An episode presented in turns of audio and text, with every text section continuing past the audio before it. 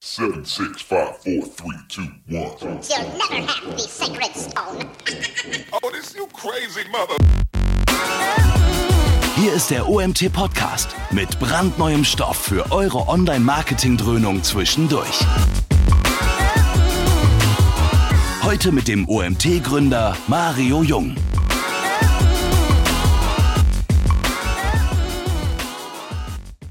Ja, hallo zusammen. Wir sind am Ende der Woche, aber tatsächlich ausnahmsweise das erste und einzige Webinar diese Woche. Ich habe es letzte Woche angekündigt. Es war noch keine Sommerpause, die kommt erst in zwei Wochen, wenn ich dann mal selbst im Urlaub bin. Heute haben wir das Thema Smart Content, smarte Content-Strategien und als Gast begrüße ich, ihr seht ihn oben schon, den Jochen Mebus. Jochen, erstmal herzlich willkommen, dein erstes Webinar bei uns, obwohl wir schon so lange zusammenarbeiten. Das stimmt. Hallo Mario, vielen Dank für die Einladung. Ja, zu Jochen gibt es zwei, drei Worte zu sagen. Er arbeitet bei Textbroker, das werden viele von euch kennen. Ähm, eine Plattform, wo du sehr gut Texte bestellen kannst, wo du, äh, können wir vielleicht nachher ein bisschen drüber länger reden, wenn es nachher auch Fragen vielleicht dazu gibt. Lange Rede, kurzer Sinn. Jochen und ich, wir arbeiten seit 2016, glaube ich, zusammen, weil sie uns unterstützt haben bei unserer Konferenz in Wiesbaden.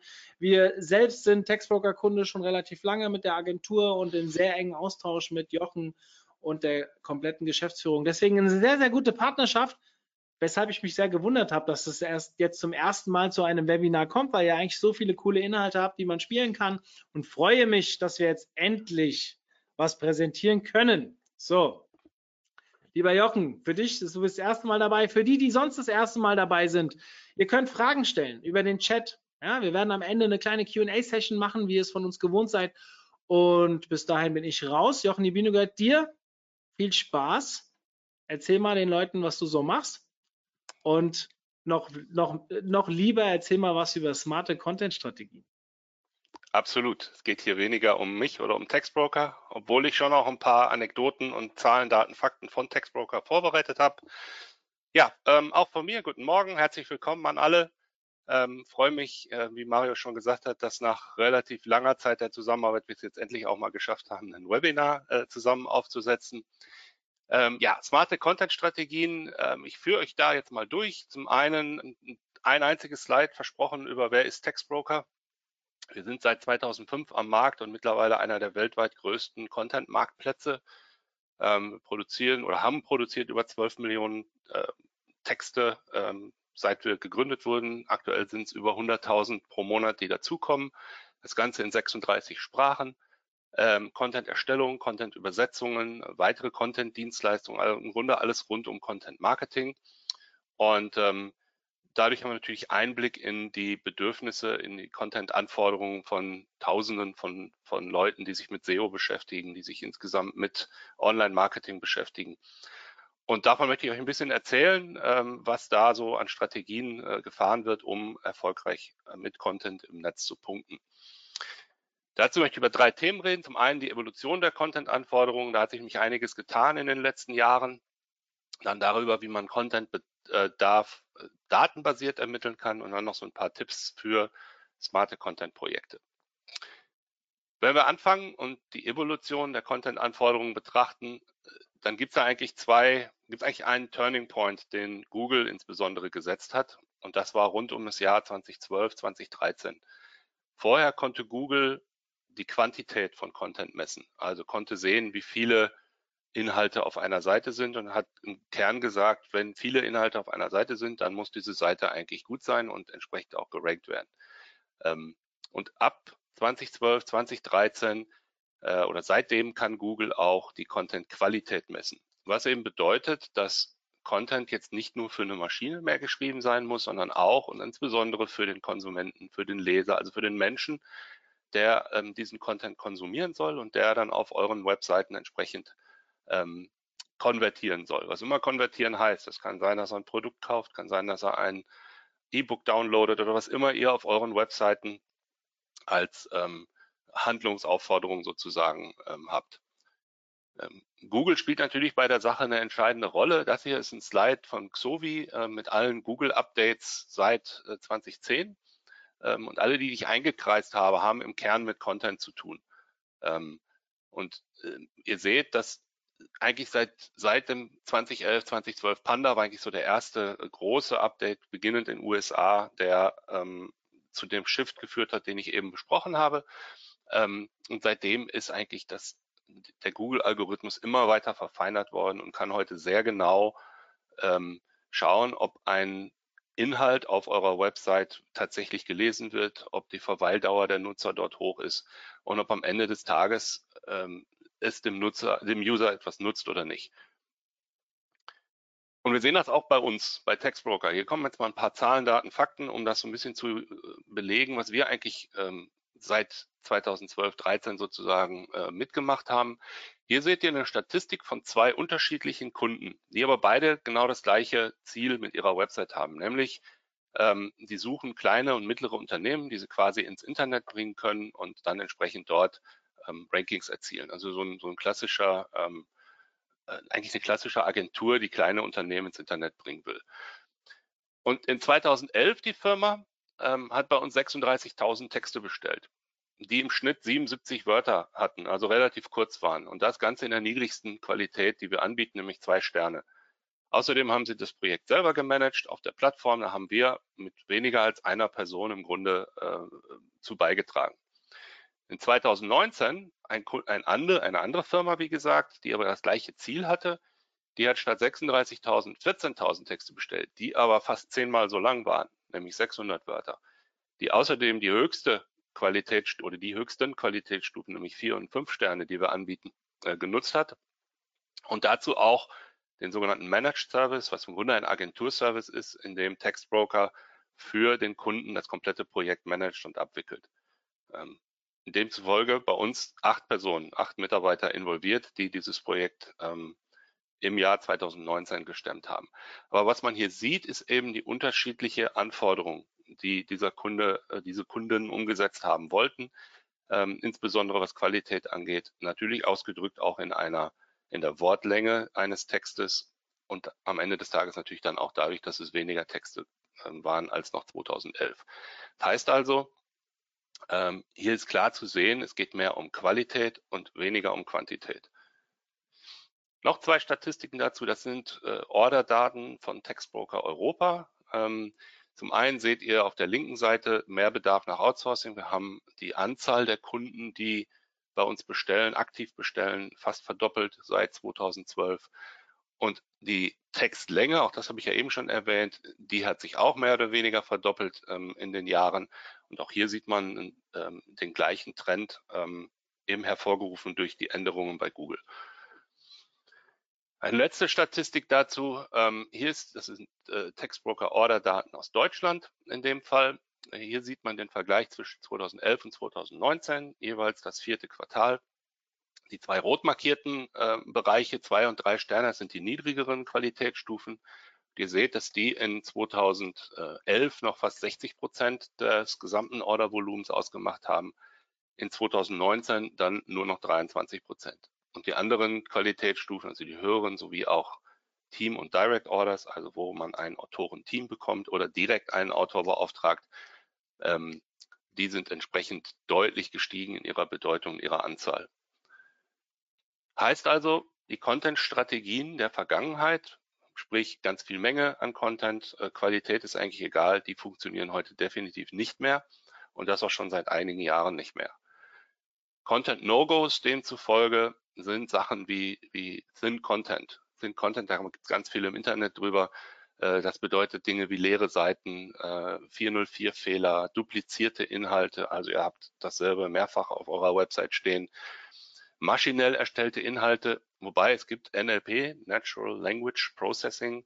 Äh, da gibt es mittlerweile recht gute Entwicklungen und auch Technologien, wo man auch maschinenbasiert bestimmte Content-Arten gut erstellen kann. Aber maschinell erstellte Inhalte in Form von Content Spinning beispielsweise, äh, die haben sicherlich vor 2012 funktioniert, danach aber nicht mehr. Ähm, eindeutig marketingorientierte Affiliate-Seiten, auch das erkennt Google, wenn da eigentlich tatsächlich nach wie vor Texte für die Website, aber nicht für den User stehen. Ähm, Schwafelinhalt, es gibt den sogenannten Gibberish Score, gibt, ich habe euch hier einen Link äh, beigefügt von Wright, ähm, der, ähm, der da ein bisschen was zu sagt. Ähm, alter Content, ihr müsst euren Content updaten, da sage ich nachher noch was zu. Ähm, wenn der Text zum letzten Mal in 2014 oder 15 angepasst wurde, auch das sieht Google und, und sieht im Grunde, dass mit dem Content wenig passiert, dass da wenig Pflege stattfindet. Und demzufolge ähm, ist das auch ein Signal dafür, eine Seite eben nicht so hoch zu ranken. Keyword Stuffing, ähm, auch das ähm, macht sicherlich heute keinen Sinn mehr, wenn du einen Text mit 100 Wörtern hast und dann darin 10, 15 Mal dasselbe Keyword erwähnst, dann ist es ziemlich sicher, dass das nicht funktionieren wird. Ähm, ich habe hier noch einen kleinen Exkurs, was das Thema Briefings angeht und auch hier Textbroker-Daten hinterlegt. Die These ist, schlechte Briefings führen zu schlechten oder zu gar keinen Texten. Die Statistik, die ihr hier seht, sind die Gründe, warum, bei, warum Autoren bei Textbroker Aufträge ablehnen. Ein Autor kann sich also angucken, was der Kunde äh, beauftragt und sagt dann, ja, den Text schreibe ich oder sagt, nee, da lasse ich lieber die Finger davon. Und ihr seht, dass in den Gründen, warum abgelehnt wird, es vor allem um Briefing-Themen geht. Also wenn ein Briefing missverständlich ist, unvollständig ist, wenn es zu vage ist, wenn ein Briefing so lang ist, aber der Text nur so lang sein soll, äh, wenn das Briefing zu komplex ist. Das sind alles Gründe, warum ein Autor heute sagt, daraus kann ich nicht die Qualität an Content produzieren, mit der der Kunde zufrieden ist. Und der Kunde wird natürlich dann auch nicht äh, den Content bekommen, den er braucht, um vernünftig ähm, damit auch zu ranken. Aber es gibt gute Nachrichten in der ganzen Geschichte, nämlich die, dass man ähm, Content Marketing heute immer messbarer und damit auch planbarer ähm, gestalten kann. Darf ich dich mal kurz unterbrechen? Ja. Die, geh nochmal bitte auf den Screen zurück. Sind das Daten aus Deutschland oder insgesamt? Das ist EU. EU. Danke, das war's schon. Okay. Also, Gute Nachrichten, das Ganze wird immer planbarer, immer messbarer und damit kommen wir zum zweiten Punkt äh, der Agenda, nämlich den Contentbedarf datenbasiert zu ermitteln. Ähm, da sind äh, Agenturen wie ReachX und äh, Marios äh, Kollegen absolut hilfreich. Die können das alle für euch wunderbar machen. Ich zeige euch Beispiele. Hier ist ein Beispiel, das ist eine, ein Screenshot aus SEMrush. Da seht ihr, ähm, auf welcher Position im Google-Ranking, wie viele Keywords einer bestimmten Internetseite, die ich hier jetzt anonymisiert habe, ähm, ranken. Was man hier sieht in dem markierten Kasten auf der rechten Seite, dass diese Firma 7800 Keywords hat, für die sie zwar schon rankt, und das ist auch eine gute Nachricht, da gibt es also schon Content, da gibt es schon Seiten, die Google als rankingwürdig identifiziert, aber diese 7800 Keywords ranken auf den Positionen 20 und folgende. Jetzt ist es wie gesagt, gut, die gute Nachricht ist, da rankt schon was, da ist schon etwas vorhanden und man kann diese Lücke hin zur ersten Seite von Google relativ leicht identifizieren. Und wenn ich die identifizieren kann, dann kann ich sie auch schließen. Hier ist mal ein Beispiel. Wenn dein Text auf der linken Seite auf Position 50 rankt, dann kann man an bestimmten Kriterien analysieren, was deinen Text unterscheidet von dem deiner Wettbewerber, die in dem Fall hier auf Position 4 und 5 ranken. Das ist also ein tatsächliches Beispiel, wie gesagt, anonymisiert. Aber da seht ihr schon, es geht um die Anzahl Wörter, die da steht. Es geht um die internen Verlinkungen. Es geht um Überschriften und die Struktur eines Textes. Ähm, es geht auch, das habe ich eben ja schon gesagt, wann wurde der zuletzt abgedatet. Es geht um die, die, ähm, Multimedia-Aspekte, sprich Bilder, vielleicht Videos, Grafiken, Infografiken, die da drin sind oder auch nicht drin sind. Aber an diesem Beispiel kann man, denke ich, ganz gut sehen und auch erklären, warum in dem Fall dein Text auf Position 50 rankt und die anderen Texte deutlich höher. Und die gute Nachricht hier ist, daraus könnt ihr relativ leicht ermitteln, was ihr denn tun müsst, um über die Zeitachse gesehen dann mit euren verbesserten Inhalten auch entsprechend höher zu ranken. Ähm, und durch diesen datenbasierten Ansatz, und das haben wir bei vielen Kundenprojekten gesehen, steigt definitiv die Erfolgswahrscheinlichkeit, dann auch irgendwann äh, Richtung Seite 1 ähm, zu ranken.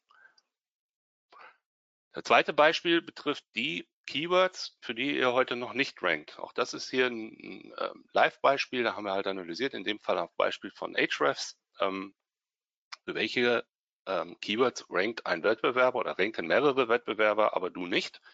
Ähm, und welche Suchvolumen stehen da dahinter? Und dann kannst du im Grunde die gleiche Übung wieder machen und sagen, ich gucke mir jetzt die Wettbewerber an und schaue, was haben die denn gemacht mit ihrem Content, um entsprechend die Rankings zu erreichen, die sie erreichen. In dem Falle hier ähm, sind sogar zwei Wettbewerber dabei, die auch nicht auf Seite 1 ranken.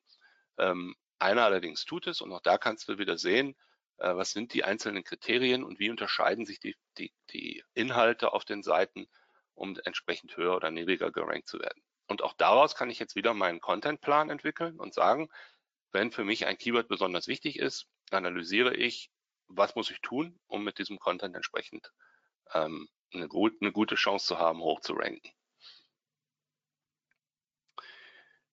Also, man kann Contentbedarf datenbasiert ermitteln. Das war jetzt nur ein, ein kleiner äh, Vorgeschmack. Das ist natürlich Analysearbeit, aber dafür ähm, gibt es genug Experten, die das können. Ähm, ihr könnt es vielleicht auch selber und dann äh, ist es halt die Arbeit, die man tun muss, um zu gucken, was sind für mich die wichtigsten Keywords, aber dann datenbasiert ein, im Grunde einen Großteil des Briefings daraus schon zu ermitteln. So, darüber hinaus habe ich euch ein paar Tipps mitgebracht für smarte Content-Projekte ähm, und möchte beginnen mit dem Thema ähm, Content-Aktualität. Bisschen was haben wir darüber ja schon gesagt. Füge regelmäßig neue Inhalte hinzu. Aktualisiere die Inhalte, die du hast. Mach sie evergreen. Evergreen heißt, ein Content, ein, ein Inhalt entwickelt sich permanent weiter. Es wird regelmäßig ein, ein, zwei oder mehr Absätze dazu geschrieben. Es werden neue Aspekte eines Themas in einem bestehenden Text behandelt. Also man, man muss dann nicht immer gleich einen neuen Text schreiben, sondern wenn man einen holistischen, guten Text bereits hat, macht es absolut Sinn, äh, den auch zu erweitern. Schaffe einfach Gründe für deine Leser, dass sie auf deine Seite zurückkommen. Denn wenn sie das tun, wird Google das merken und dann wird Google sehen, äh, dass dort Relevanz auf deiner Website ist, dass die Website gepflegt wird und dass sie attraktiv ist für User, jeder, jederzeit auch wieder zurückzukommen. Und das sind eindeutig Ranking-Signale, die dazu führen, ähm, dass, man, dass man am Ende des Tages höher äh, bewertet wird. Wir sind kurz vorm Mittagessen. Äh, insofern möchte ich was über Eat-Content äh, sagen, aber Eat hat leider nichts mit Essen zu tun, sondern ist die neue Abkürzung, ähm, mit der Google drei ganz wichtige Aspekte äh, seiner, seiner Bewertung von Inhalten äh, darstellt. Und zwar geht es um Ex Expertise, Authority und Trust. Also Expertise bedeutet, ähm, bist du ein Experte für dein Thema? Erkennt man deine Website und auch gerne dich als Person als jemanden, dem man vertrauen kann, für bestimmte Inhalte zu sprechen? Ähm, Authority heißt, die Autorität deiner Website ähm, weiter zu stärken, zu gucken, dass man Fachleute hat, dass man Autoritäten ähm, auf dem Fachgebiet, das man mit seiner Website erreichen will, entsprechend auch darstellt, dass man entsprechend, ähm, was weiß ich, das können Videos sein, das können Webinars sein, das können ähm, ähm, auch Links sein von anderen Seiten, die sich auch mit dem Thema beschäftigen. Also eine ganze Menge Online-Marketing-Tools und, und äh, äh, Themen, die man da behandeln kann, um einfach seinem Publikum, aber am Ende dadurch auch Google zu zeigen, hier sind Fachleute am Werk. Und wenn jemand etwas über das Thema X wissen will, dann sollte er auf jeden Fall auch auf deine Website gehen. Trust heißt auch, entsprechend treue Nutzer zu generieren, die wiederkehren, ähm, die idealerweise dann auch User-Feedback abgeben und zeigen, dass deine Seite vertrauensvoll ist, dass dort Mehrwerte bestehen ähm, und dass man diese Seite ansieht als ein, eine Quelle für das Thema, um das es geht.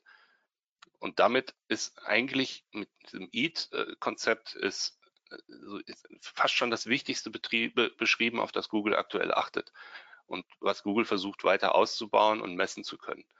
Ähm, von daher äh, wird euch sicherlich also diejenigen, die ihre Webseiten weiter optimieren wollen, das Thema Eat Content äh, weiter beschäftigen. Content-Relevanz ist ein weiteres ganz wichtiges Thema, über das ich ein bisschen sprechen möchte. Ihr wisst, es gibt drei verschiedene Suchintentionen, ähm, Navigational, Transactional, Informational Search. Ich habe hier einfach mal ein Beispiel, das kommt von Searchmetrics äh, genommen, weil es relativ eingängig ist. Ein Navigational Search heißt, ich suche für das Wort iPhone. Und wenn ich nach dem Wort iPhone suche, ähm, dann äh, gehe ich in der Regel auf die Apple-Seite. Ja, oder wenn es ein iPhone.com gäbe, dann würde ich auf die Seite iPhone gehen. Hier kommt es halt darauf an, dass wenn ihr auf Navigational Searches gefunden werden wollt, dass ihr eine Markenbekanntheit habt, dass ihr dafür sorgt, dass eure Website, wenn nach ihr tatsächlich gesucht wird, nach der Marke gesucht wird, dann entsprechend auch ganz oben steht. Der Transactional Search, da geht es um eine Transaktion, also zum Beispiel ein iPhone zu kaufen. Und dort muss man auf seiner Website, wenn es um Kaufen geht, wenn es um Transaktionen geht, entsprechend transaktionsorientierte Seiten und Inhalte produzieren. Bei einem E-Commerce-Shop sind das typischerweise Produktbeschreibungen, Kategoriebeschreibungen, die dann wenn ich ein iPhone kaufen will, dem User entsprechend auch die Features des iPhones zeigt, Bilder zeigt, entsprechend ähm, den, den Kauf begleitet und dafür sorgt, dass tatsächlich dann am Ende auch gekauft wird. Und dann gibt es den Informational Search. Ähm, da geht es nicht unbedingt darum, etwas zu kaufen zu wollen, sondern sich informieren zu wollen. In dem Falle zum Beispiel über das Thema iPhone-Empfang. Und hier gibt es andere Content-Arten, die eine Rolle spielen. Hier geht es darum, deine Seite äh, nutzbar zu machen für Informationen. Also auf Informationen fokussierte Seiten können sein Blogs, Tutorials, ähm, Glossar, ähm, wo ein A bis Z äh, sozusagen die, die wichtigsten Themen deines Themenbereiches dargestellt werden. Das können Erklärvideos sein. Also mit anderen Worten, sehr viel verschiedene Content-Arten, die aber sich fokussieren zu informieren und nicht zwingend dazu da sind und gemessen werden sollten an der Frage, äh, hat jemand jetzt direkt gekauft, wenn der auf der Seite war. Ja, also auch die KPIs und die Bewertungsmaßstäbe, nach denen du den Erfolg bestimmter Inhalte misst, sind abhängig und unterschiedlich, je nachdem, welche Suchintention bedient wird. Wenn das jetzt noch ein Stück weiter spinnt quasi, dann bedeutet das ja für jeden, der eine Website betreibt, dass er unterschiedliche Inhalte braucht. Diese unterschiedlichen Inhalte, das ist hier mal dargestellt in diesem auf der rechten Seite äh, für, für einen typischen Online-Shop. Diese unterschiedlichen Inhalte haben unterschiedliche, eine unterschiedliche Menge, in der du sie benötigst. Also ein Online-Shop wird mehr Produktbeschreibungen brauchen als Ratgebertexte, um mal ein Beispiel zu nehmen.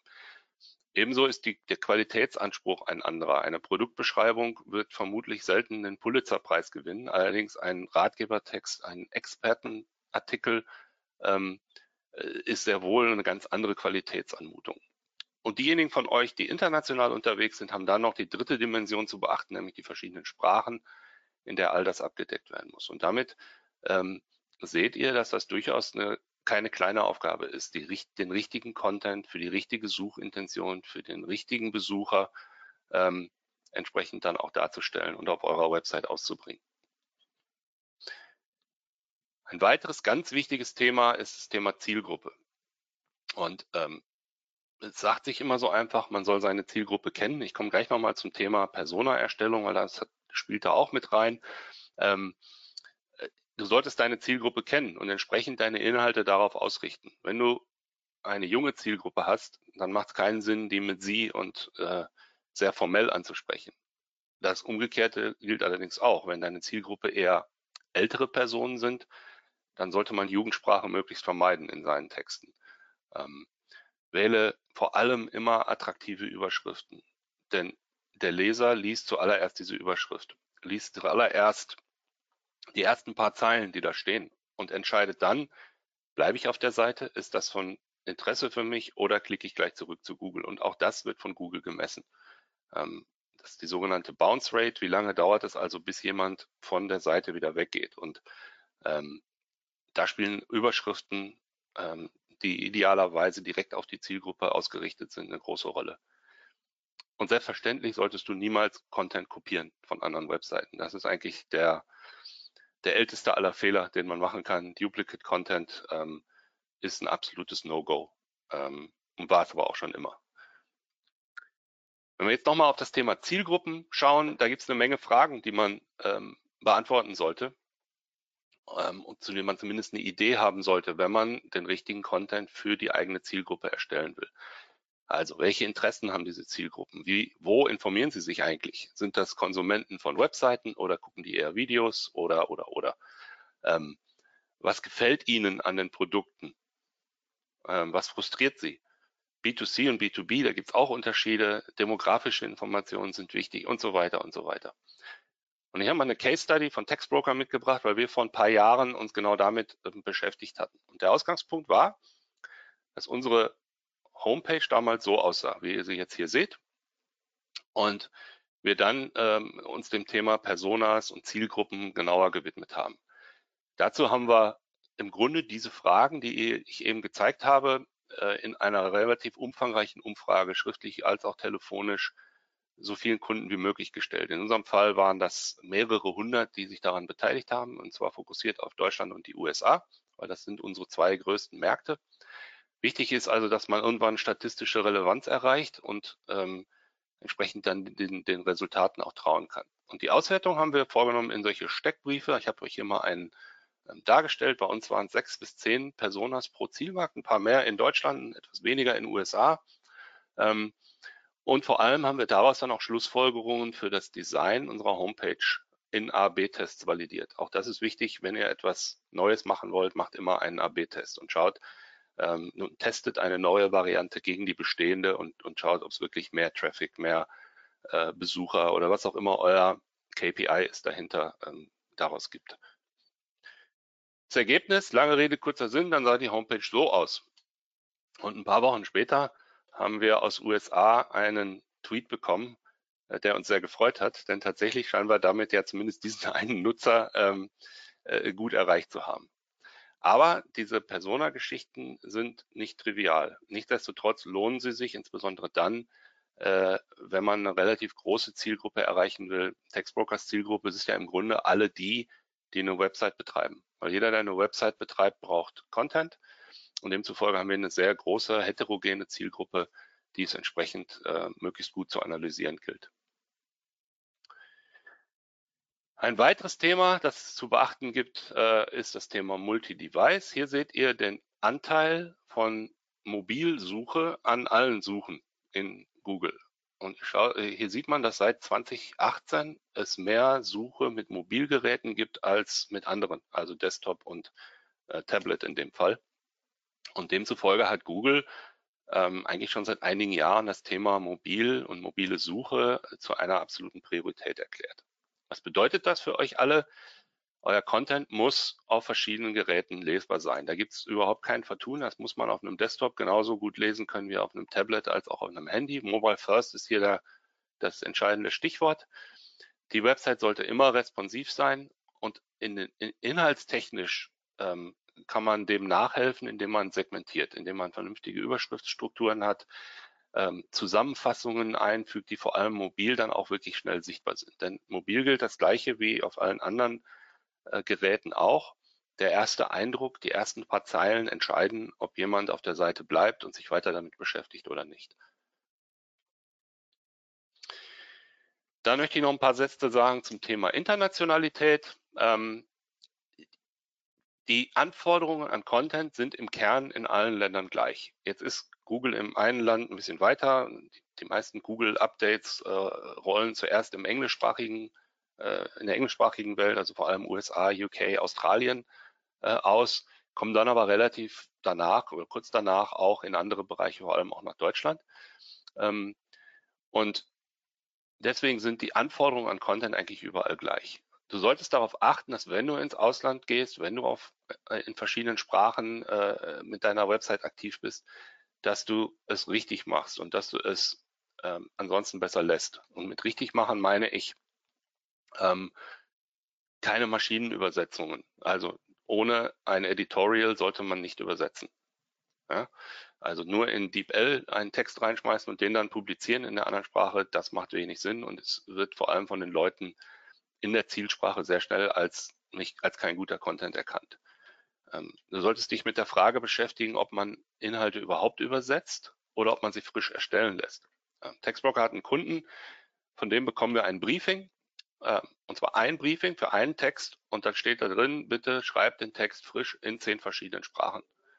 Ähm, hat natürlich den Vorteil, dass jeder dieser Texte, obwohl es aufs gleiche Briefing letztlich hinausläuft, von einem Originalsprachler in jeder Sprache neu geschrieben wird. Und das merkt man, ähm, oder das merkt jeder, der Muttersprachler ist, dann hinterher auch bei dem Text. Ihr habt sicherlich alle schon mal eine deutsche Website eines ausländischen Unternehmens besucht und euch überlegt, dass diese Formulierungen klingen irgendwie komisch. Und das gleiche passiert halt in anderen Sprachen auch. Und kann man, das kann man dadurch vermeiden, dass man Inhalte entsprechend eben von Anfang an frisch erstellen lässt. Ähm, dazu braucht man natürlich ein Netzwerk einheimischer Autoren, Editoren, äh, die entsprechend das auch können. Also No-Gos sind, wie gesagt, reine Maschinenübersetzungen. Ähm, was auch keinen Sinn macht, ist nur Teile zu übersetzen. Also ich erlebe es immer wieder, gerade bei amerikanischen ähm, Online-Shops, da sind dann ein, zwei Seiten auf Deutsch übersetzt und dann plötzlich sieht man es wieder auf Englisch. Und das ist für mich vielleicht noch okay, als jemand, der Englisch relativ fließend spricht, aber ich glaube, dass es viele Nutzer gibt, die dann einfach relativ schnell äh, den, den Besuch auf der Website abbrechen. Also, mit anderen Worten, die, die Regeln sind überall gleich, aber wenn international, dann macht es richtig oder lasst es. Ansonsten ähm, wird das von der, ähm, vom User-Erlebnis in den Zielsprachen schwierig. Aufmerksamkeit schaffen ist ein weiteres Thema, mit dem ihr euch beschäftigen sollt. Hier kommt das ganze Bereich Social Media äh, in, in, ins Spiel. Es kommt die Frage von Influencern ins Spiel. Ähm, das gilt sowohl für B2B als auch B2C. Ähm, das kann man auch selber lösen, indem, man, indem ihr euch selbst oder ähm, jemand anderen aus eurem Team als Experten, als Influencer aufbaut. Link-Building kommt hier ins Spiel, aber bitte auch nur von vertrauenswürdigen Linkpartnern. Auch das ist etwas, wo Google sehr viel äh, cleverer geworden ist, nämlich zu erkennen, äh, habe ich mich da bei, bei einer Link-Farm bedient, die eigentlich äh, keine Mehrwerte bietet oder ist es ein tatsächlicher Link von jemandem, der ähm, entsprechend auch vertrauenswürdig ist. Also Social Media äh, für die Distribution von Content, für die Erweiterung von Markenbekanntheit ist heute ähm, absolut unverzichtbar. Zusammengefasst also, ähm, wir haben gesprochen darüber, dass man Contentpläne heute datenbasiert erstellen kann. Ähm, da gibt es, wie gesagt, ganz viele Tools zu äh, und genauso auch ganz viele Experten, die euch dabei helfen können.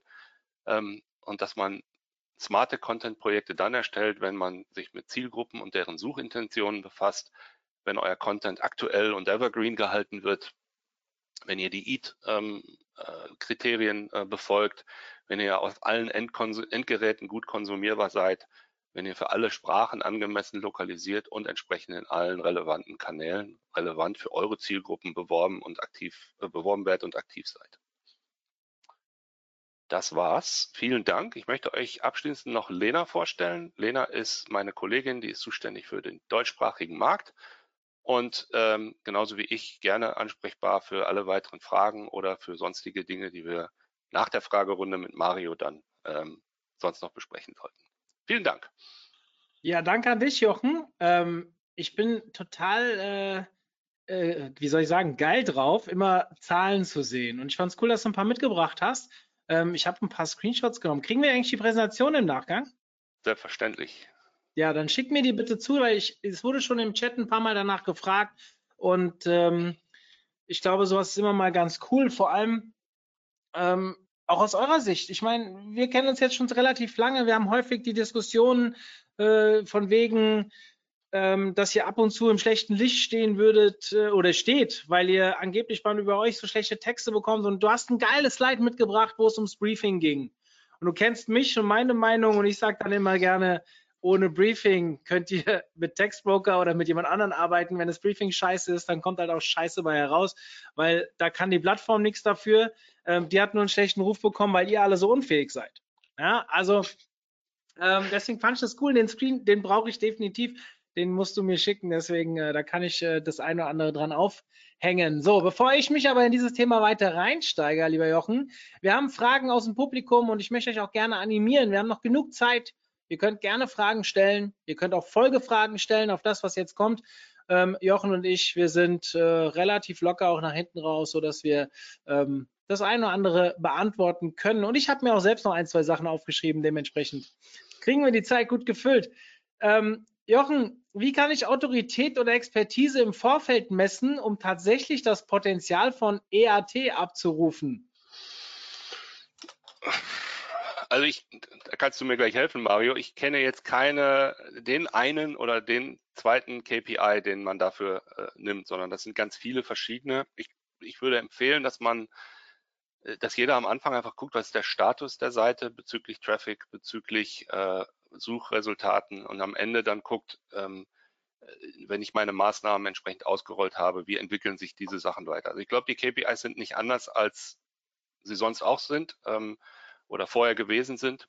Ich kenne jedenfalls jetzt nicht den einen, der äh, EAT entsprechend ähm, misst. Ich weiß nicht, Mario, ob du ihn kennst. Nee, also EAT ist ein Thema, an das ich mich auch öffentlich noch nicht so ranwage.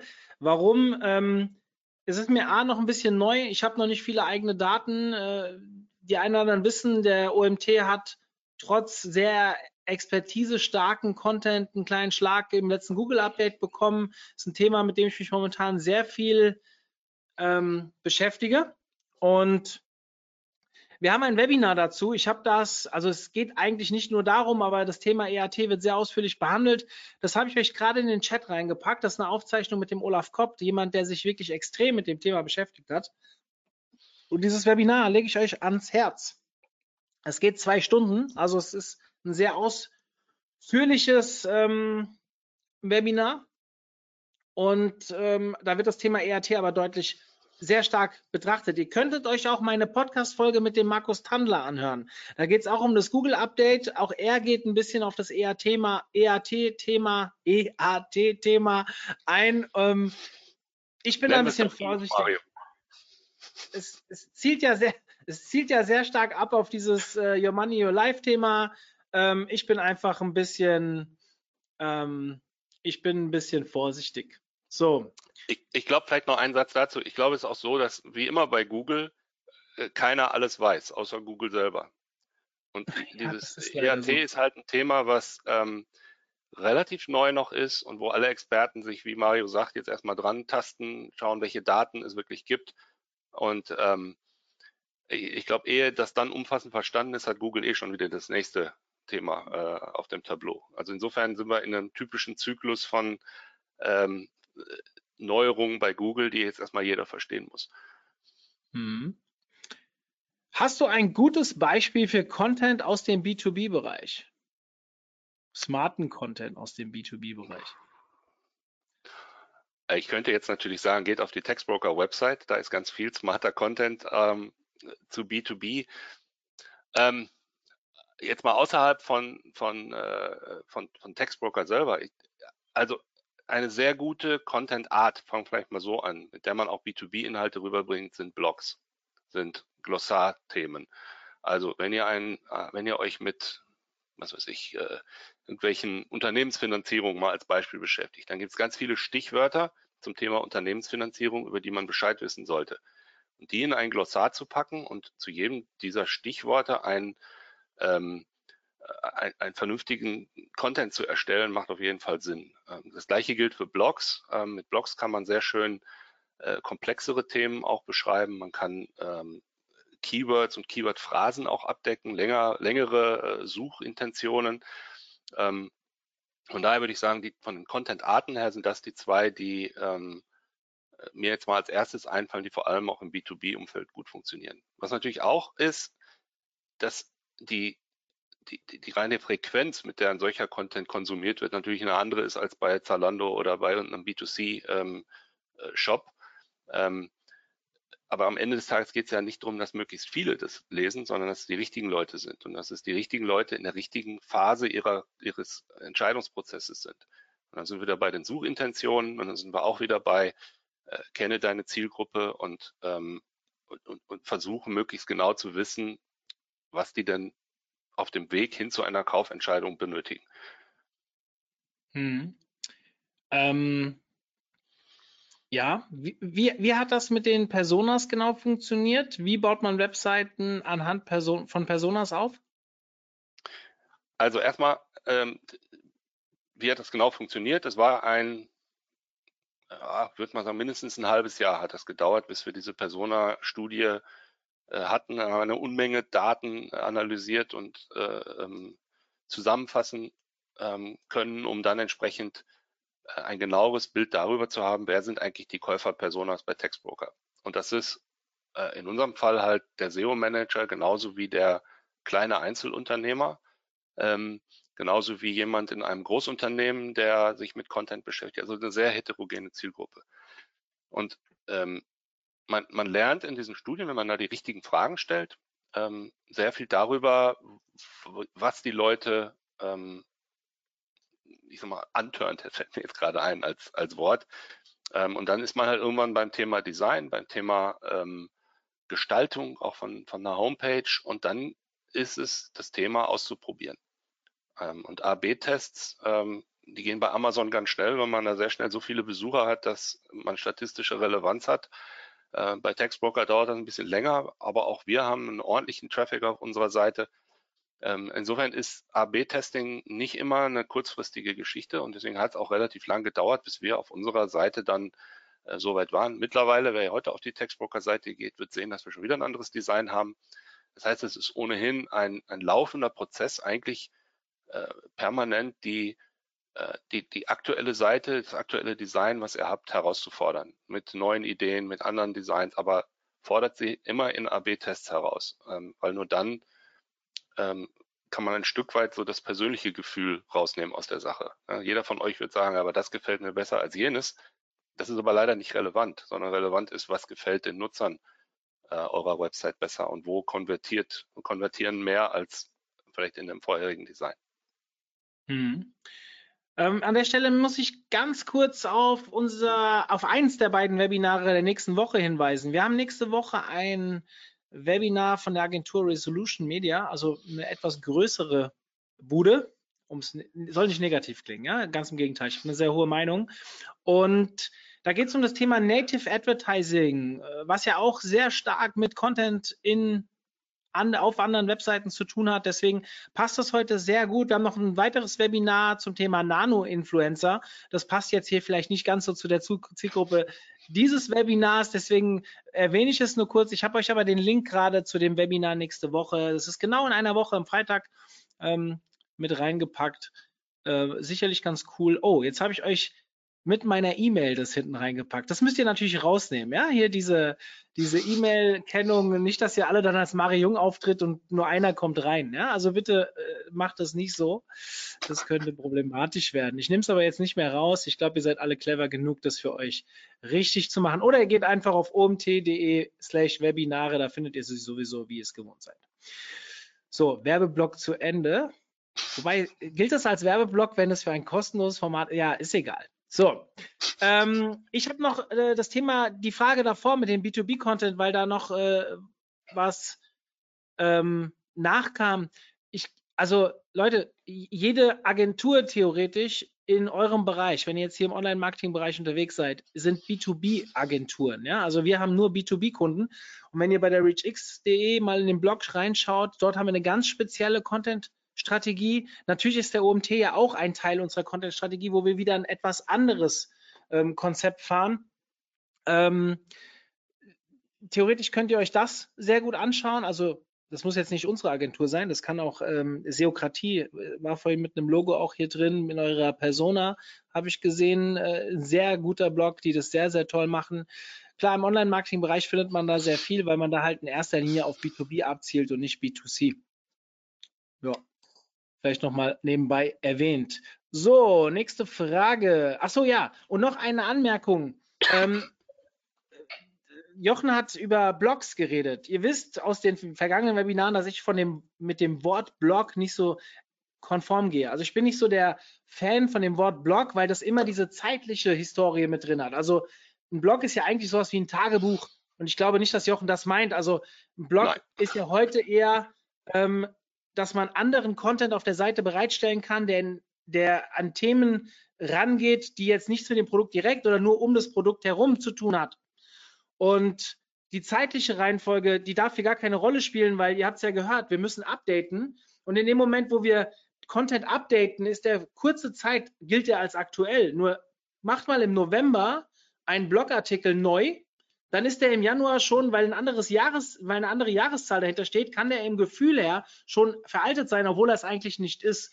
Deswegen mein Tipp an euch, nennt es vielleicht nicht Blog auf der Seite, sagt wie wir zum Beispiel Magazin oder äh, wie auch immer und macht zeitlose Texte und nimmt am besten auch das Datum komplett raus, wenn ihr das Ziel habt, SEO-Traffic mit diesen Inhalten zu generieren. Wenn ihr Social Media Content damit betreibt, dann kann ein Datum auch wieder Sinn machen. Ja? Also beschäftigt euch bitte damit. Wir haben aber heute sehr viel über Google geredet, deswegen passt auf. Das will ich nur relativieren, weil das, was Jochen gesagt hat, stimmt ja alles. Aber ähm, das Wort Blog, ihr wisst, ich muss da reinkrätschen, weil ich einfach immer, das ist so ein innerer Antrieb. Es tut mir leid, aber ich musste das kurz loswerden, Jochen. Alles gut. Ein Blog kann übrigens sehr schön auch als Evergreen Content genutzt werden gerade wenn er ein Thema beschäftigt äh, sich mit einem Thema beschäftigt, was sich weiterentwickelt. Und dann sind wir wieder bei dem, was du auch gerade gesagt hast. Ja, dann ist es aber für mich kein Blog. Dann ist es für mich, ich weiß nicht, wie man es dann am besten nennt. Ich bin immer so dieser Fan von dem Wort Magazin, weil es so, ein, so einen etwas hochwertigeren äh, Touch Mhm. hat, aber das ist eine persönliche, subjektive Meinung, das kann jeder für sich entscheiden. Es sind noch andere Fragen da, bevor wir jetzt hier über meine persönlichen, subjektiven, äh, emotionalen äh, Gegebenheiten diskutieren, äh, gehen wir lieber auf anderes ein. Ähm, wie beobachtet ähm, und oder bewertest du internationale Seiten Googles NLP-Ansatz im Rahmen einer Content-Strategie? Gute Frage.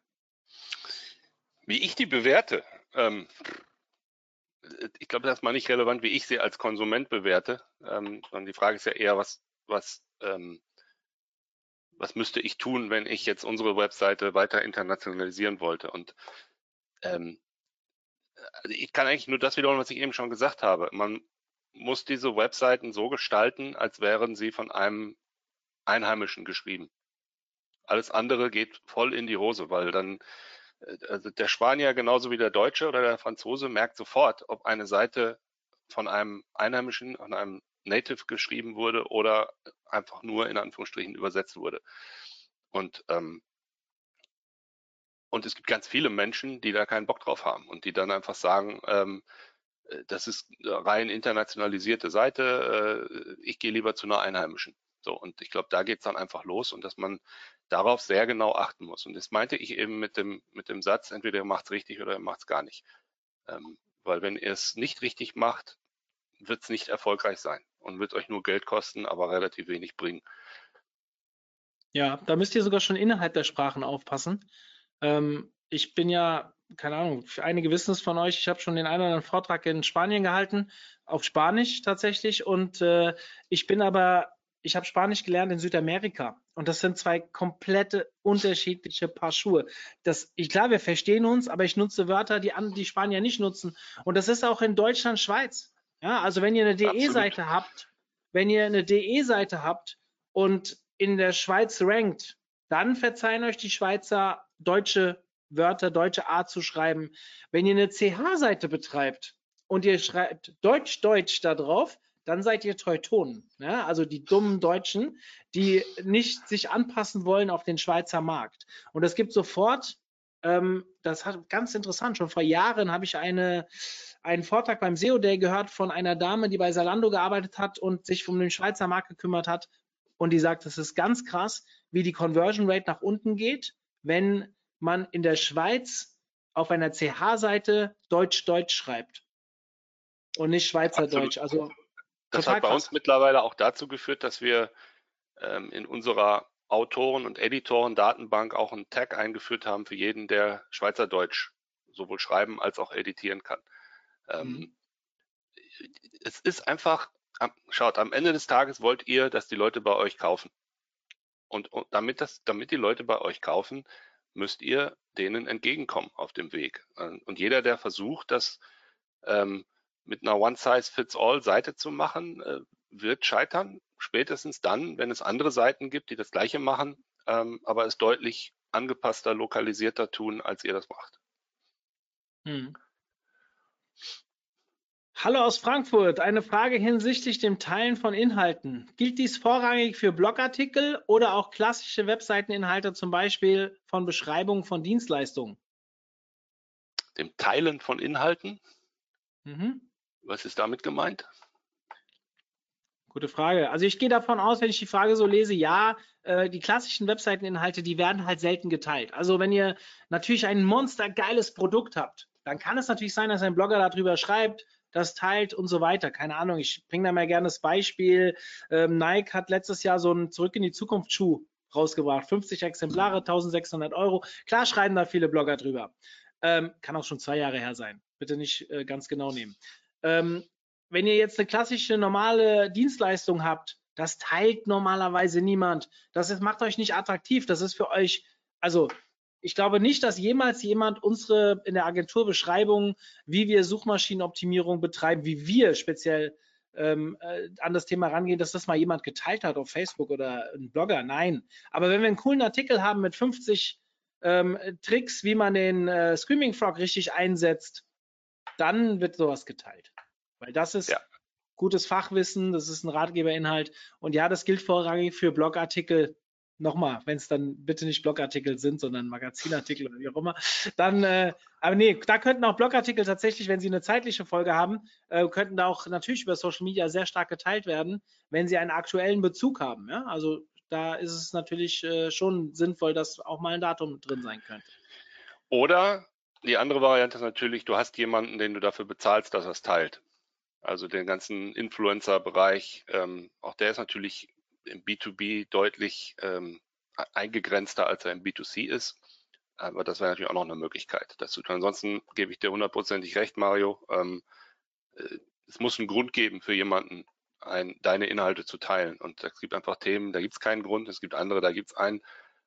Aber was du vor allem brauchst in beiden Fällen, ist, ist geilen Content, der auch Sinn macht und attraktiv ist zu teilen. Mhm. Du hast mir eine Steilvorlage gegeben. Jetzt kann ich doch unser Webinar für nächste Woche anteasern. Da geht es um Nano-Influencer. Ja?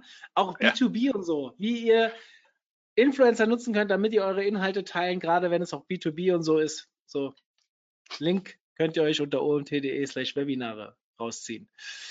So, ähm, in welchen, auf welche Punkte legt ihr bei der Erstellung von Texten grundsätzlich besonders Wert? Verständlichkeit, Übersicht, Schriftart? Also, äh, erstmal möchte ich nochmal das betonen, was du ganz am Anfang gesagt hast. Das Entscheidende in jedem Content-Projekt ist das Briefing. Das ist übrigens ein weiteres Webinar, Mario, wenn du willst, was wir irgendwann mal halten können. Ähm, Briefing Sehr gerne. Ähm, und Briefing No-Gos. Da gibt es äh, die abenteuerlichsten Sachen. Also, in ein Briefing gehört alles das rein, was ihr im Kopf habt über was euer Content tun soll und was ihr, wie, wie ihr euch den vorstellt.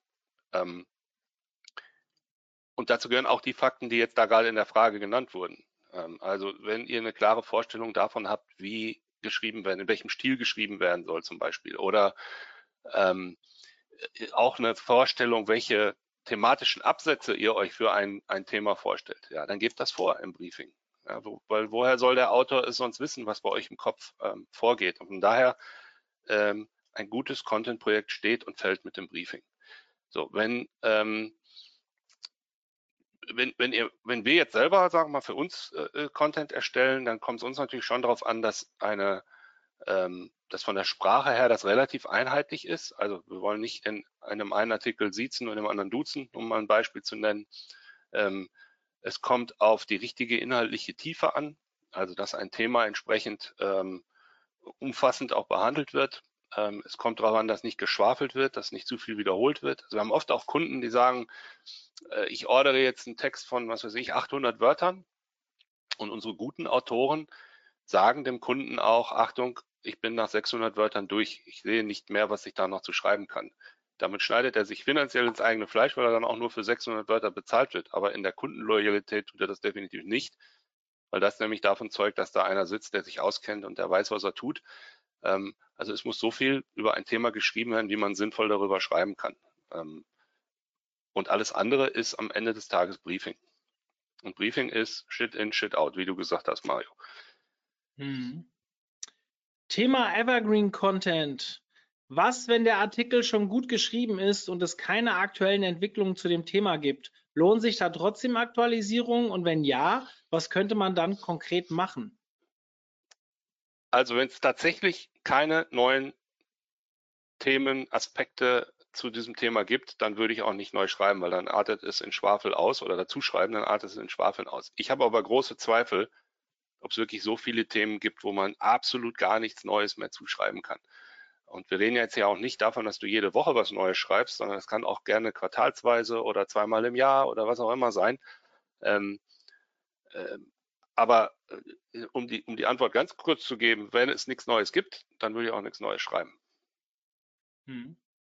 Ich bin immer ein Fan davon, wenn man sich mit sowas beschäftigt, was eigentlich so an sich nicht viel Veränderung hat, dass man ähm, vielleicht äh, Artikel, die sich daran anlehnen, produziert oder die, also man kann ja bestimmte Inhalte erweitern, wenn aber der Suchintent zu weit auseinander geht und wir ins Geschwafel reinkommen, gibt es vielleicht einen anderen User Intent, der direkt ähnlich ist, zum ähnlichen Thema, wo man sich dann halt auch zu diesem Thema als Institution, also als Experte, wir reden ja von EAT, weiter positionieren kann und dann macht man halt über interne Verlinkung vielleicht ein bisschen ähm, schiebt man sich die Leute auch auf der eigenen Seite hin und her. Äh, grundsätzlich glaube ich aber, dass es bei jedem Artikel, egal, also wir haben zum Beispiel gerade im letzten Webinar mal über den Decoy-Effekt geredet. Der Decoy-Effekt, der verändert sich nicht. Das ist ein psychologisches Thema, was vor vielen, vielen Jahren entdeckt wurde und ausgearbeitet wurde. Und wir haben ein Webinar bei uns zu diesem Thema. Das war das zweite Webinar, was wir jemals hatten. Also 2016 irgendwann. Und das ist immer noch top aktuell. Das kann ich euch empfehlen. Und trotzdem gibt es vielleicht die Möglichkeit, bessere Grafiken aufzuarbeiten. Vielleicht kann man eine Studie dazu machen. Vielleicht kann man sich einfach ohne zu schwafeln mit Wert, soll ich sagen, ähm, wertvollen Inhalten irgendwas dazu überlegen. Warum denn nicht? Ich glaube, das geht überall und ja. dass auch diese Aktualisierung ähm, nur darauf hinaus ähm, oder darauf hinausläuft, dass ihr noch mehr ex als Experte zu diesem Thema wahrgenommen wird und es gibt euch auch die Möglichkeit, das über eure sozialen Netzwerke weiter ähm, zu teilen und immer wieder aufzugreifen. Also quasi, ähm, warum denn nicht republishen? Ja, und vielleicht mit einem kleinen neuen Aufhänger und ohne jetzt ins Schwafeln zu kommen. Da bin ich voll bei Jochen. Also wenn ihr einfach nur was aktualisiert, um mehr da stehen zu haben, ohne inhaltlichen Mehrwert, bitte lasst die Finger davon. Ähm, aber überlegt euch mal, ob ihr da vielleicht, vielleicht könnt ihr einen Leadmagneten zur Verfügung stellen, vielleicht könnt ihr den Leuten, also es gibt immer irgendwas, das kann mir keiner erzählen.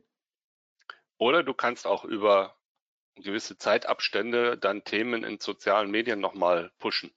Also wenn ihr jetzt für ein bestimmtes Thema seit einem Jahr in Social Media nichts mehr gepostet habt, dann kann man auch einen solchen Artikel nochmal nochmal mit, mit mehr Leben sozusagen äh, einhauchen, indem man ein bestimmtes Thema über Social Media dann anteasert. Mhm. Ähm, was machen B2B-Unternehmen wie Siemens, Bosch etc., die so viele unterschiedliche Produktkategorien abdecken wollen? Wie sollen die am besten vorgehen und warum scheitern diese aktuell? Tun sie das? Also das wäre mir jetzt zu pauschal, dass die, scheitern. Ähm, also die Großunternehmen, die ich kenne, haben entweder Agenturen oder eigene Content-Abteilungen, dann aber oft auch ähm, aufgeteilt nach den Themenbereichen, die sie behandeln. Also jetzt bei Siemens, was weiß ich, Siemens Energy, Siemens äh, Umwelt und was weiß ich, welche anderen Bereiche da aktuell noch sind.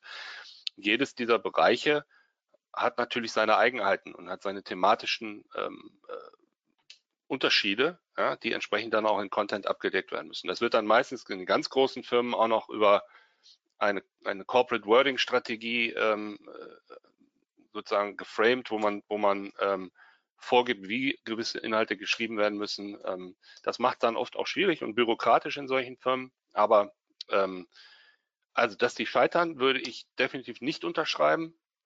Ich glaube, man muss einfach auch da sehen, was ist der Sinn von Content von Siemens? Wenn du eine, wenn du eine Turbine für 500 Millionen Euro verkaufen willst, dann ist das eine sehr spezielle Zielgruppe, die du vermutlich auch schon kennst und schon fünfmal zum Essen eingeladen hast und wo es dann gar nicht so sehr darauf ankommt, ob du auf deiner Website jetzt noch, ein, noch einen Magazinartikel zum Thema Gasturbinen geschrieben hast.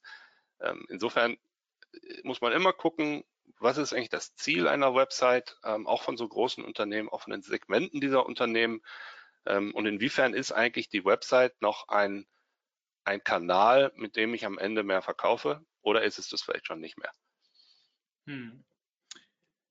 Wie geht man bei langweiligen Themen vor, zum Beispiel bei Schrauben für Handwerker? Oh, da kann man noch ganz viele, äh, also jetzt ganz spontan fällt mir ein, ganz viele User-Geschichten reinbringen und, und gucken, äh, die lustigsten ähm, Geschichten beim, beim Schrauben reindrehen oder äh, dergleichen. Also was man da sicherlich nicht machen sollte, ist jetzt einen langen Artikel darüber schreiben, ob eine Schraube aus Kupfer oder aus Eisen oder was weiß ich was sein sollte. Also da würde ich eher, je nachdem wer die Zielgruppe ist, ähm, eher nach so, eher Richtung User-Content gehen, Richtung ähm, ähm, ja, Beispiele, ähm, ja, also aus dem, aus dem wahren Leben sozusagen. Ja. Und sicherlich auch den Bereich Anwendungsbereiche. Da mag es ja Unterschiede geben, wann man welche Schrauben wie ähm, äh, benutzen sollte. Also ich mache das hier gerade sehr spontan. Die Frage war jetzt nicht so, dass ich mich kurz darauf vorbereiten könnte. Aber ähm, auch da, wenn man ein bisschen kreativ ist, ein bisschen drüber nachdenkt, fällt einem sicherlich einiges ein, wie man, wie man das attraktiv gestalten könnte. Mario, du bist also, ja sehr kreativ. Ja. Bin gespannt, was du für Ideen hast. Wir haben ein Webinar dazu. Content für langweilige Themen. Das wurde gehalten von, boah, wie hieß sie nochmal? Sie hat, die Dame hat bei Exali gearbeitet, Versicherungen. Ja, das ist echt langweilig. Also, das darfst du keinem Versicherer erzählen, dass das langweilig. Aber bring uns mal einen Punkt, da haben wir jetzt so Bock drauf. Hört euch dieses Webinar an. Guckt mal bei uns in der Datenbank, einfach mal eingeben. Äh, Sarah hieß sie, glaube ich. Ähm, ich habe vorgestern noch mit ihr geschrieben, ich komme aber gerade nicht auf den Namen. Ähm, lange Rede, kurzer Sinn. Die hat ein echt cooles Beispiel gezeigt. Wenn ihr Bock habt, hört euch das an, das wird euch helfen. Ähm, hier schreien jetzt ganz viele Leute, äh, Jochen, ein Briefing-Webinar wäre super. Das besprechen wir bei dem Nachgang gerne wieder bei Sparrows, wie beim letzten Mal. Ähm, Jo, gerne. ähm, wie ist das denn, das Thema EAT nochmal? Du hast es aufgegriffen. War das für euch ein, jetzt als Textbroker ein Problem? Weil ich weiß ja, also wir haben ja selbst über euch schon den einen oder anderen Text äh, äh, bestellt und wir suchen, wir machen ja relativ selten Open Orders, wir machen, wir gucken ja wirklich, dass wir gezielte Schreiber finden. Im Endeffekt kann man vielleicht hier mal sagen, ähm, das, was viele wahrnehmen, auf Textbroker habe ich ja eigentlich nur Zugang zu anderen Schreibern. Das heißt, ich muss mir die nicht selbst suchen, sondern ich kann die hier über einen Pool relativ gut erreichen und kann dort auch wirklich fachlich saugute Leute kriegen. Wenn die dann ein gutes Briefing kriegen, das Thema hatten wir eben schon, dann kriege ich da natürlich genauso gute Texte, als wenn ich mir einen über eine Facebook-Gruppe suche oder wie auch immer und ich habe eigentlich weniger Aufwand. Jetzt weiß ich aber, ähm, wir haben einen Schönheitschirurgen, den wir betreuen, wo wir ab und zu auch Texte bei euch bestellen, wo wir jemanden haben, der selbst Medizinstudent ist, fast am Ende seines Studiums, der sich über euch halt ein paar Euro dazu verdient während seinem Studium und total cool. Aber er tritt nicht in seinem Namen auf. Und wenn ich jetzt ein, ein Portal habe, wo ich jetzt keinen Arzt als Gesicht hinten dran habe, könnte ich ja theoretisch ein EAT-Problem bekommen, weil ich diese Expertise nach außen gar nicht zeige oder zeigen darf. War das für euch ein Problem? Ähm, also Problem würde ich das nicht nennen. Was wir immer mal wieder kriegen, ist, ist tatsächlich die Anfrage, Oh. den Autor. Oder es gibt andere, die dann noch sagen, darf ich mich selber nennen, obwohl ich den Text nicht selber geschrieben habe. Da kommen wir dann ins Thema Copyright-Regeln. Ähm, was man aber bei Textbroker absolut auch machen kann, jetzt nur dein, Beispiel aufgreifend, ähm, über eine Vereinbarung mit dem, mit diesem Autor ihn fragen, ähm, willst du genannt werden? Du, darf ich dich quasi als Experte aufbauen für den Bereich, was war das, Schönheitschirurgie oder so? Ähm, Hm? äh, da kann man schon auch Vereinbarungen mit Autoren treffen. Nicht alle wollen das, ja, aber fragen kann man das auf jeden Fall. Ähm, Textbroker unterstützt ja auch ähm, auf Basis einer Sondervereinbarung, dass ihr direkt mit Autoren auch kommunizieren dürft. Ähm, wir wollen natürlich nur sicherstellen, dass dann, dann nicht äh, alle weiteren Bestellungen außerhalb von Textbroker passieren. Deswegen gibt es da so eine Sondervereinbarung zu. Ähm, ja, also insofern, ähm, das Thema kommt immer mal wieder, aber jetzt auch nicht massiv, dass ich sagen würde, ähm, wir hätten da mit dem, was wir anbieten, irgendwie ein, ein Grundsatzproblem. Ähm, und in der Regel haben wir Mhm. das auch gelöst, solange es sich auf dem Boden der Copyright-Regeln ähm, abspielt. Ja. Ähm, hier ist eine Frage, äh, da ging es so ein bisschen bei dem äh, mit den äh, langweiligen B2B-Themen und so weiter. Wie erkläre ich dieses Thema meiner Geschäftsführung? Jochen, da mag ich mal. Mach Das mal. ist so ein, das Thema, was kostet Content Marketing? Das ist ein ganz großes Problem. Ja, und dieses Problem, ich haue euch jetzt nochmal einen Link rein und ich würde mich wirklich freuen, wenn ihr ein paar Minuten Zeit habt und ihr guckt euch das mal an. Da gibt es 74 Kommentare auf ein Posting, was ich bei LinkedIn rausgelassen habe. Einer ist von Sehr mir. kompetente Kommentare, wie man da vorgehen sollte und so weiter. Am Ende sollte man seiner Geschäftsführung einfach mal erklären, was, also, das ist ja meistens ein Kostenthema. Und wenn ich jetzt hingehe und sage, ja, ein Text kostet 50 Euro, 100 Euro, 200 Euro, wir haben ja eben ein paar ähm, Daten gesehen, wie sich sowas über die Jahre entwickelt hat. Sicherlich könnt ihr einen reinen einen Content, wenn ihr das Briefing fertig habt und so weiter, für Beispiel 100 Euro, 150 Euro bestellen. Das ist nicht das Problem. Auch vielleicht für weniger. Auch was Gutes. Das Problem ist, da gehört ja noch viel mehr dazu. Da gehört ein Briefing dazu. da gehört vielleicht eine Nachbearbeitung dazu, da gehört ein ordentliches Content Seeding dazu und so weiter. Und am Ende, wenn ihr nicht bereit seid, für einen guten Content, für ein gutes Contentstück 3, 500, vielleicht noch mehr Euro auszugeben, egal ob über einen Management-Service von, von Textbroker oder sei es über ähm, eine Agentur wie wir oder was auch immer, einfach durch internes Personal, wie der Fragende wahrscheinlich selbst, ähm, da gab es einen guten Spruch von Robin Heinze, der hat gesagt, kein Content kostet Marktanteile. Und das, also er kostet, Content kostet Geld, kein Content kostet Marktanteile. Und so wird es, darauf wird es hinauslaufen. Die Informationsbeschaffung geht immer weiter ins Internet. Und ich, liebe Robin für dieses Statement. Ich habe mir das wirklich äh, äh, das eingeprägt, weil es stimmt. Und wenn ihr euch heute nicht mit Content im Internet besch beschäftigt, wenn die Informationsbeschaffung immer weiter ins Internet wandert, dann werdet ihr irgendwann im, im Rahmen dieser Informationsbeschaffung nicht mehr sichtbar sein. Und dann verliert ihr Marktanteile, weil die Leute sich für andere Player entscheiden, auch teilweise von Playern weggehen. Und wenn das als Argument der Geschäftsführung gegenüber nicht reicht, dann solltest du den Betrieb wechseln. Entschuldigung. Also vielleicht noch ein Satz von mir, gerade für die B2B-Freunde unter euch. Ähm, die Frage ist ja immer, wo kriegt ihr eure Leads her? Ja, ähm, und ich kenne Firmen, die haben tatsächlich es geschafft, über Callcenter, über Outbound, über LinkedIn Leads zu besorgen. Die haben aber eine Website, die ist grottenschlecht, hat kaum Besucher. Die verlassen sich voll auf diesen Lead-Channel. Da ist irgendjemand, der ruft an und, ähm, und generiert Leads darüber.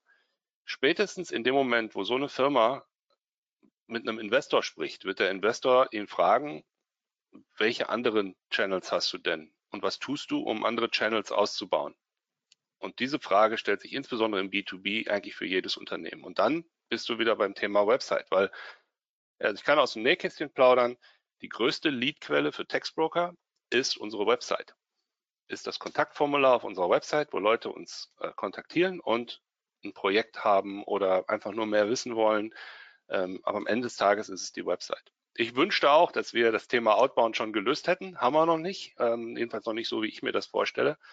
Ähm, also wir haben genau das gleiche Thema. Welche verschiedenen Channels können wir denn bedienen und, und das erfolgreich und, und stetig und dauerhaft tun? Ich glaube, wir sind ein bisschen in der glücklichen Lage, dass das, ähm, dass das Website-Thema zwar auch immer da ist, aber nicht mehr so dramatisch wie ich es bei einigen anderen Unternehmen sehe ähm, sondern unsere Channel, äh, Channel-Herausforderungen liegen eher woanders. Aber am Ende des Tages muss jedes Unternehmen genug Lead-Channels haben, um niemals von einem nur zu sehr abhängig zu sein. Ja. Hier kommt eine Aussage, die nochmal auf das ERT, meine ERT-Frage an dich ähm, anknüpft. Ist positiv für Textbroker, deswegen lese ich es einfach mal vor. Keine Frage, sondern vielmehr, ich, man denkt noch hier, das, das wäre ein Werbewebinar. Soll ich es wirklich vorlesen? Also es ist keine Werbung, es ist keine äh, ich glaube, das kam rüber. Wir haben mit Inhalten gepunktet heute. Ich möchte es trotzdem vorlesen.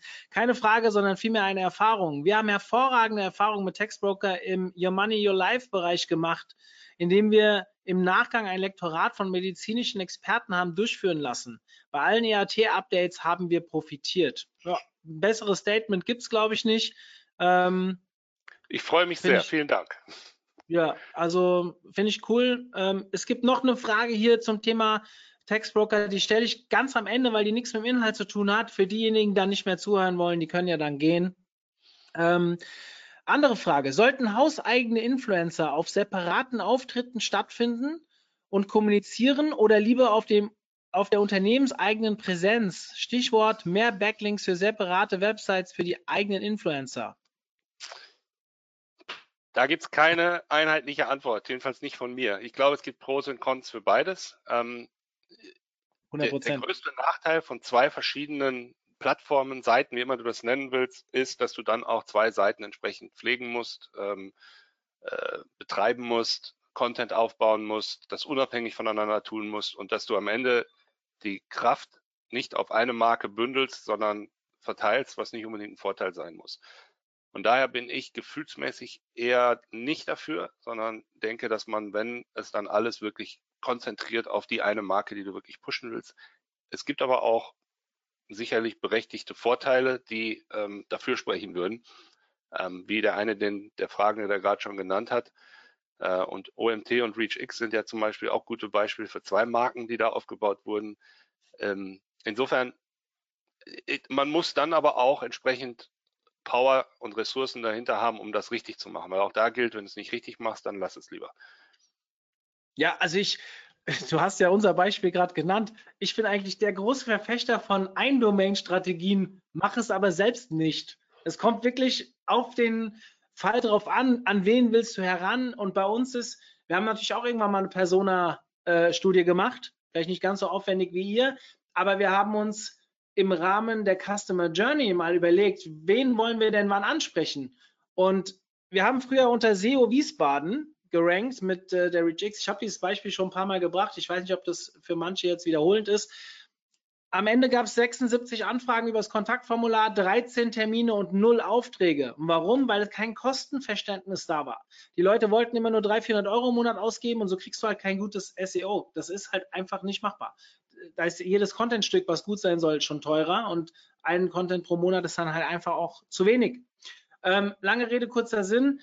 Ich habe diese Seite gekillt habe mir überlegt, äh, die, da will ich gar nicht äh, ranken. So, was haben wir gemacht? Wir machen jetzt bei der ReachX Inhalte für Fortgeschrittene. Da sind noch mal ein paar Basic-Themen dabei, aber in erster Linie machen wir halt, was weiß ich, Content, wie ich es eben genannt habe, 50 ähm, Tipps für den Screaming Frog. Wer sich mit dem Screaming Frog beschäftigt, der hat schon ein bisschen was mit SEO gemacht, weil sonst würde er den nicht benutzen. Ja?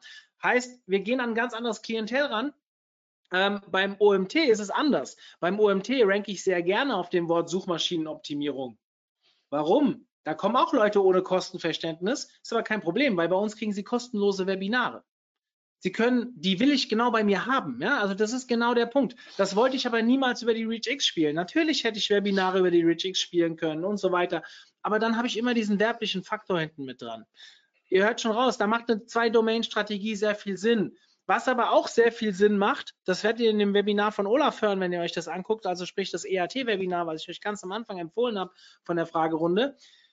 Olaf hat sich einen enormen Trust aufgebaut, weil er als Gastschreiber in ganz vielen anderen Blogs unterwegs war und immer mit dem Thema SEO verortet wird. Und irgendwann nimmt dich Google wahr als, ähm, wie sagt man, Entität, zum Thema SEO und deine Inhalte auf deiner Webseite werden auch viel besser und schneller ranken zu diesem Thema, weil du mit diesem Thema verknüpft wirst. Das Thema hat der OMT mit Webinaren. Wir werden sehr häufig unter OMT-Webinare äh, gefunden mit einer sehr hohen Click-Through-Rate, die liegt bei über 80 Prozent, logisch, weil es eine Brand-Anfrage ist.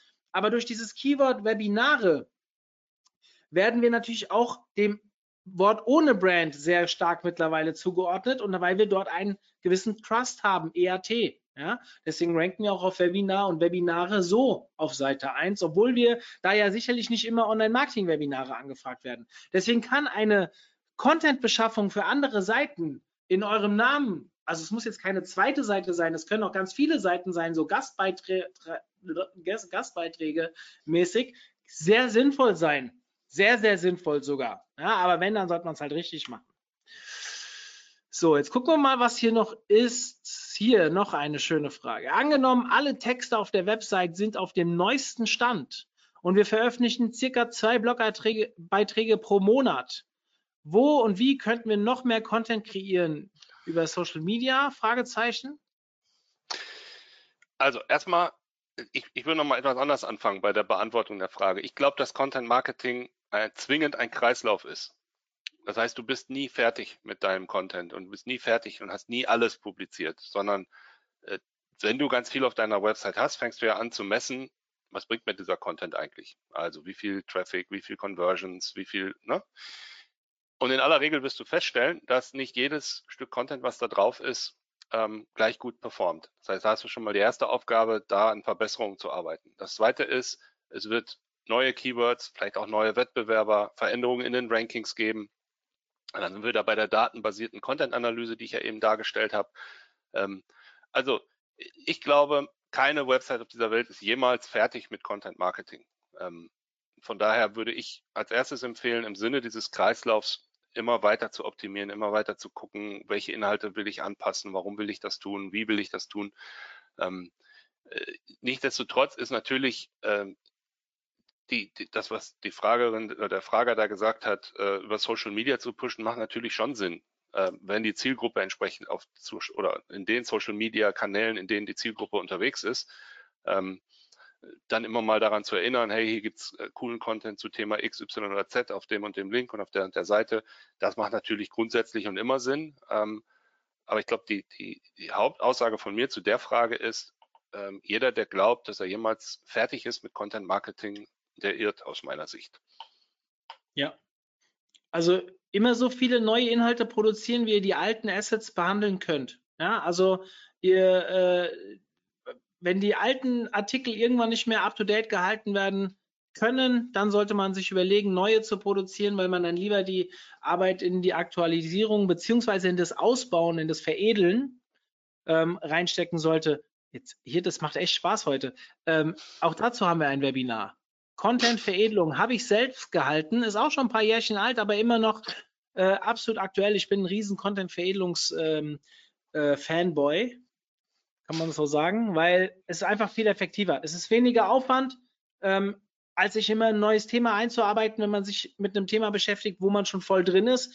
Man kann mit sehr wenig Aufwand bestimmte Keywörter nachoptimieren, Nutzerverhalten verbessern. Ist einfach und hat einen viel größeren Effekt, weil wir sind ja teilweise mit bestimmten äh, Inhalten schon sehr nah an Seite 1. Das Beispiel hat der Jochen in seinem Webinar vorhin auch gebracht.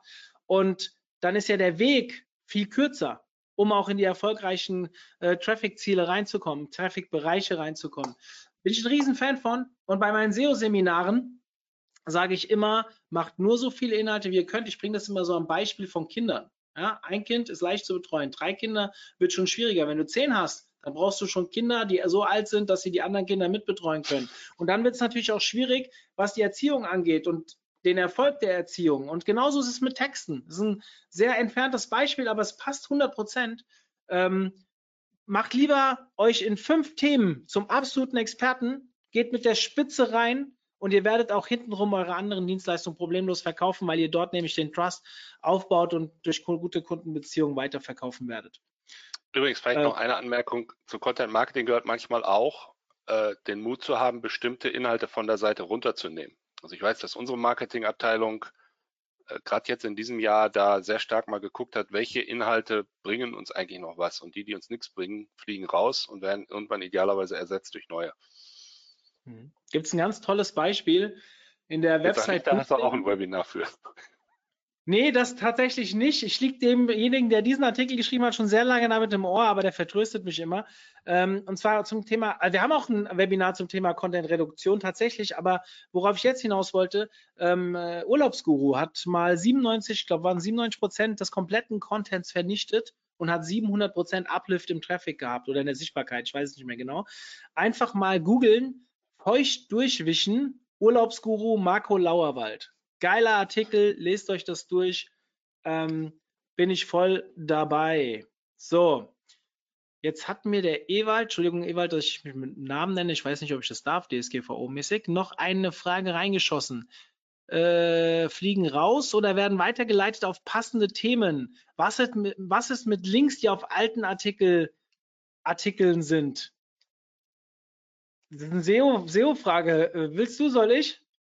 Äh, fang ruhig an. Also ja, können rausfliegen, wenn, wenn der Inhalt halt, wenn, der, wenn das euch keinen Traffic bringt, dann braucht ihr es halt auch nicht. Oder wenn es nicht eure Ziele erfüllt, das muss ja nicht immer Traffic sein, ja, es kann ja Umsatz sein oder was auch immer. Ähm, dann, wenn es halt keinen Sinn hat, dann raus damit. Wenn es schlecht rankt, weil der Inhalt nicht gut ist, dann könnt ihr auch den Inhalt verbessern. Dann müsst ihr das nicht raushauen. Wenn ihr es aber raushaut, dann ja unbedingt umleiten, weil wenn es Links gibt auf diesem Artikel, dann wollen wir den, den, diese, diesen Link Trust ja nicht verlieren. Es sollte aber dann ein Artikel sein, der die Teile dieses Inhaltes auch hat, weil sonst ist der Link wertlos. Also der bringt zwar den Link Juice rüber, aber wenn ein echter User darüber kommt und er findet den Inhalt dahinter nicht, der passt, dann kann es auch schlechte Nutzerdaten auf die Seite geben. Wo ich, wo ich persönlich der Meinung bin, wenn es kein Long-Click wird, genauso wie es von Google kein Long-Click wird, ähm, kein guter Link mehr ist. Ähm, nichtsdestotrotz sollte es kein 404-Link werden. Also da müsst ihr euch natürlich mit beschäftigen. Glaube aber, wenn es ein Scheißartikel ist, der nicht performt, dann hat er normalerweise auch keine Backlinks. Mal so es nebenbei. Sei denn, es sei denn, du hast sie gekauft und die laufen ja sowieso irgendwann aus, beziehungsweise da sagt dir der Link-Provider, ähm, garantiert dir ein Jahr oder irgendwie sowas. Ähm, Ja, da gibt es auch unterschiedliche Modelle, aber ähm, Ja. vom Link kaufen, ihr wisst ja, ich bin ein Linkbilder von Haus aus und ich würde lügen, wenn ich sage, ich äh, kaufe keine Backlinks hier für die Agentur, aber das darf nicht. Also ich mache das schon lange nicht mehr, aber wir machen das. Ähm, das geht manchmal in Deutschland nicht ohne. Ja, wir sind ja ein Linkgeizland. Aber das macht niemals ohne Content. Ja, also ihr müsst den Unbedingt. Link immer so aufbauen, dass es am Ende so wirkt, egal ob ihr es strategisch geplant habt und er kam wirklich umsonst, egal ob ihr ihn gekauft habt, es sollte immer so sein, dass ein Click-Intent auf diesen Backlink erfüllt wird. Sprich, im Nachgang, wenn ihr, wenn ihr einen Artikel verlinkt und zehn nackte Frauen versprechen, dahinter sind zehn nackte Männer, dann funktioniert das nicht, dann werden die Leute abspringen, ja, und dann habt ihr einen sogenannten Short-Click, also ihr klickt jemand drauf, aber die springen danach ab und Google wird das messen. Selbst wenn sie es heute noch nicht können, wovon ich nicht ausgehe, dann werden sie es irgendwann können und das, sie werden es bewerten. Ja, das Ist sind ja Themen. noch vielleicht ein ergänzend dazu. Das gleiche Ja. kannst du ja auch ähm, sagen für alles, was rund um PPC stattfindet. Also ich biete auf ein Keyword. Also ich habe mal einen, wir haben mal einen Kunden in Frankreich gehabt, Namen nenne ich jetzt nicht, weil der kommt da nicht besonders gut weg. Ist eine sehr große französische Firma und die hat ähm, PPC gemacht für eine ihrer kleineren Divisions, die auf der Homepage überhaupt nicht sichtbar war. Und alle Links, die für die Keywörter dieser kleineren Division ähm, äh, sozusagen ähm, da, da bezahlt gerankt haben, wenn du da drauf geklickt hast, bist du auf die globale Homepage gekommen. Das heißt, da stand alles drauf, aber nichts über eigentlich das, was da gerade an Keyword gefunden wurde. Das heißt, auch PPC-Content braucht gute Landingpages, braucht am Ende des Tages guten Content, damit ihr keine Bounce Rates erzeugt, sondern tatsächlich Leute, die dann auch konvertieren. Ja. Gutes Wort zum Ende. Wir haben nichts mehr. Wir haben 20 Minuten überzogen, weil ihr so viele Fragen hattet. Ich hoffe, es hat euch ein bisschen Spaß gemacht. Ähm, Jochen, dir vielen, vielen Dank. Sehr gerne, danke dir. Entschuldige übrigens den Schreibfehler in deinem Vornamen. Siehst du das Echt? eigentlich da oben? Ja, sehe ich. Ja, ist dir aber nicht aufgefallen. Schön. Nee, weil ich die ganze Ähm, Zeit dich angeguckt habe, Mario. Ja, das tut mir sehr leid. Ich weiß nicht, was da passiert ist, aber ich glaube, es ist auch nicht so relevant. Ähm, so keiner heißt Jochem, deswegen. Ähm, euch ein schönes Wochenende da draußen, Jochen, dir natürlich auch. Liebe Grüße ans Team. Ich kenne ja einige bei euch. Und ähm, wir, ah, am Montag, cooles Thema im Podcast, solltet ihr auf jeden Fall reinhören. Verrate ich, was kommt? Nein, ich verrate es nicht. Lasst euch überraschen. omt.de slash podcast. Ich, wenn ihr noch nicht abonniert habt, macht es jetzt. Und ähm, nächste Woche zwei Webinare. Danach ist Sommerpause. Ja, ich bin zwei Wochen im Urlaub und Webinare habe ich geblockt, weil die möchte ich ja moderieren. Podcast Schönes weiter. Wochenende auch von mir. Äh, denkt beim Essen gleich an den Eat-Content und äh, ich würde mich freuen, wenn wir uns bald mal wieder sehen oder hören. Bis dann. Ja, sehr gerne. Ich hoffe beim OMT dieses Jahr, der hoffentlich stattfindet. Ich drücke die Daumen. Wir werden sehen. In diesem Sinne, wir sind raus. Tschüss. Ciao.